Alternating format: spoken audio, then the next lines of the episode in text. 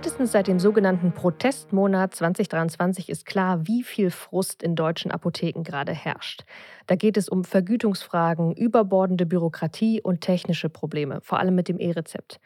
Martin Müller ist langjähriger Spiegelredakteur mit medizinischem Hintergrund und hat sich das vielberichtete Elend mal einen Tag lang vor Ort in einer kleinen Apotheke in Ostwestfalen angesehen.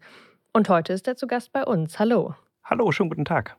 Zu Anfang mal die Frage, warum gerade dort? Warum gerade diese kleine Apotheke?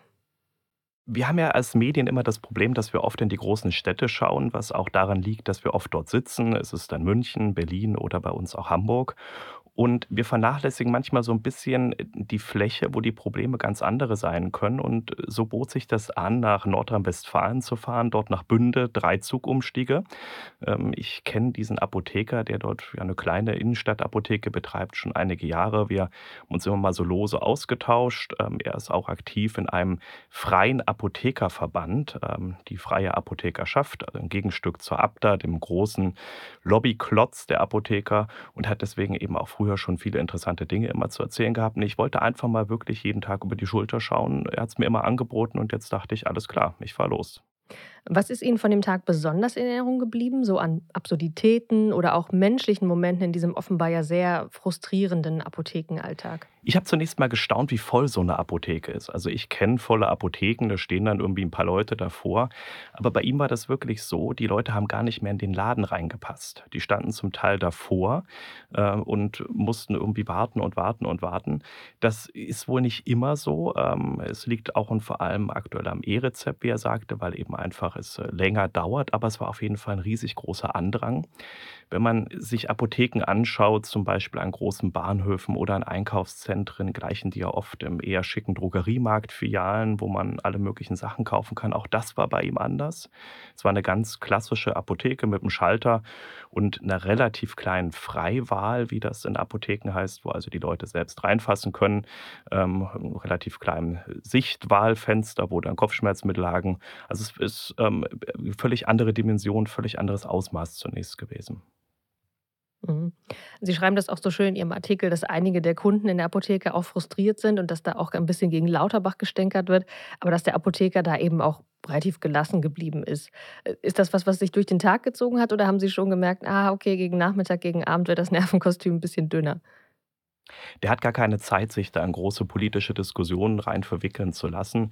Ich glaube, hätte er ein bisschen mehr Zeit, würde er das gerne tun. Aber es war wirklich, äh, wie so ein Regisseur ein Drehbuch geschrieben hätte. Der Name Lauterbach fiel und plötzlich rief ein älterer Herr aus der Reihe heraus, äh, der taugt nichts und ähm, sagte dann irgendwie so ein paar vielleicht nicht ganz durch Analyse gedeckte Sätze. Und das hat äh, der, der Apotheker Reinhard Rokita, äh, heißt der, recht ähm, gelassen genommen. Aber man sieht daran, dass dieses Thema eben bewegt, dass durchaus auch ganz normale Menschen Menschen mitbekommen, was eben gerade in der Gesundheitslandschaft passiert. Krankenhausschließungen, niedergelassene Ärzte streiken und eben auch die Apotheker äh, sind wütend auf die Gesundheitspolitik. Mhm. Das Feedback zu Ihrem Artikel von Apothekerseite war ja auch eindeutig. Also viele Apo-Zeitschriften haben das aufgegriffen. Wenn es also bei so vielen, wie Sie jetzt auch sagen, einen Nerv trifft und es so bekannte Probleme sind, warum glauben Sie, tut sich dann nach wie vor so wenig von politischer Seite? Ich glaube schlichtweg, dass ähm, im großen Ganzen gesehen in diesem riesigen, milliardenschweren Gesundheitssystem die Apotheken eine ziemlich untergeordnete Rolle spielen. Ich finde sie auch lobbymäßig nicht besonders gut vertreten. Ähm, es wird zwar hier und da laut protestiert, laut geschrien, aber dass man jetzt wirklich ganz intensiv versucht, die Öffentlichkeit aufzuklären, dieses Gefühl ähm, habe ich dort nicht. Und äh, der Bundesgesundheitsminister scheint sich ganz klar eher die Krankenhausstrukturreform auf die Fahnen geschrieben zu haben, wo es natürlich auch um erheblich mehr Geld geht. Und äh, da fallen dann andere Berufsgruppen, auch die der Apotheker, aber auch die der niedergelassenen Ärzte, ein bisschen runter. Mhm. Äh, Lobby ist so ein Ding, haben Sie jetzt gerade schon gesagt. Ist es vielleicht auch ein generelles Imageproblem, was die Apotheker in der öffentlichen Wahrnehmung haben? So Stichwort der Porsche-fahrende Schubladenzieher? Absolut. Also Porsche-Verdacht ist ja beim Apotheker sofort da und ähm, auch der, der Witz über die teuerste Handbewegung der Welt, einfach das Aufziehen einer Apothekenschublade, ähm, äh, zieht da so ein bisschen den, den Beruf irgendwie ins, ins Lächerliche. Ich glaube, ähm, dass man, äh, auch wenn es äh, vielleicht in der Öffentlichkeit schwerfällt, mit diesen Klischees so ein bisschen aufräumen muss. Die Zahl der Apotheken sinkt tatsächlich, ähm, im vergangenen Jahr sogar recht dramatisch. Ähm, ich glaube, alle 17 Stunden etwa im Schnitt hat eine Apotheke geschlossen. Das lag jetzt nicht nur an den wirtschaftlichen Umständen, sondern auch, dass es zum Teil gar keine Nachfolger mehr gibt, weil auch dort ein Fachkräfteproblem ist, ein demografisches Problem ist. Wir haben jetzt also noch äh, knapp über 17.000 Apotheken in Deutschland. Die machen zwar 3,2 Millionen Euro Umsatz etwa im Schnitt. Das klingt irgendwie auf den ersten Blick viel, ist aber natürlich den hohen Medikamentenpreisen geschuldet. Was dann aber am Ende hängen bleibt, ist eher überschaubar. Das sind im Schnitt 163.000 Euro und zwar vor Steuern. Und ähm, das mischt sich dann auch wieder ein bisschen. Da gibt es sicherlich riesengroße Apotheken, die erheblich mehr Umsatz und Gewinn machen. Und es gibt dann eben solche wie die von Rukita, der ehrlicherweise nur knapp über die Runden kommt. Mhm. Also ein Problem, was sich natürlich auf vielen Ebenen abspielt.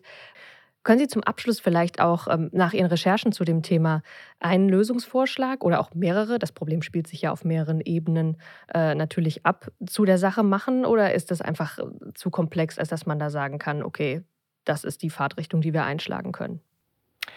Ja, es ist ein relativ komplexes Thema, aber ich glaube schon, dass ähm, man die Vergütung äh, für, die für die Arbeit in einer Apotheke anheben muss. Ähm, aktuell bekommt ein Apotheker 6,67 Euro äh, für die Einlösung eines Rezepts. Das ist schon wenig ähm, bei gestiegenen Kosten und da rede ich jetzt weniger nur über Miete, Heizung und Co. Auch die äh, PTAs, also die Fachangestellten in Apotheken, haben äh, das berechtigte Verlangen nach mehr Geld und ähm, auch die sonstigen Kosten sind gestiegen. Insofern ist das ähm, vermutlich wirklich einfach zu wenig. Und dadurch, dass Apotheken eben im Gesundheitsbereich relativ kleinen Raum einnehmen, würde sich das auch nicht so stark ähm, auswirken.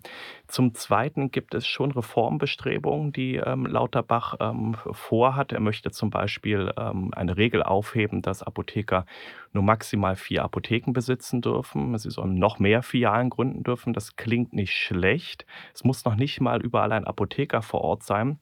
Hierbei wittern nur die Apotheker möglicherweise zu Recht die Gefahr, dass das sogenannte Fremdbesitzverbot wackeln könnte. Wir kennen das also schon bei, bei Arztpraxen, dass institutionelle Investoren Arztpraxen aufkaufen und die Ärzte dann dort angestellt weiter beschäftigen. Das ist bei Apotheken in Deutschland so nicht möglich bisher. Aber ähm, wenn äh, nur dieses äh, Besitzverbot ähm, aufgehoben wird, dass ich also so viele Apotheken haben kann, wie ich will, aber gleichzeitig eben nicht Investoren einsteigen dürfen, wäre das, glaube ich, für die Apothekerschaft eine ganz gute Sache. Vergütung, Image und Filialen wären so die Punkte, an denen als erstes angesetzt werden kann. Es bleibt auf jeden Fall spannend in der Apothekenfrage. Vielen Dank für diesen Einblick an Martin Müller. Sehr gerne. Vielen Dank.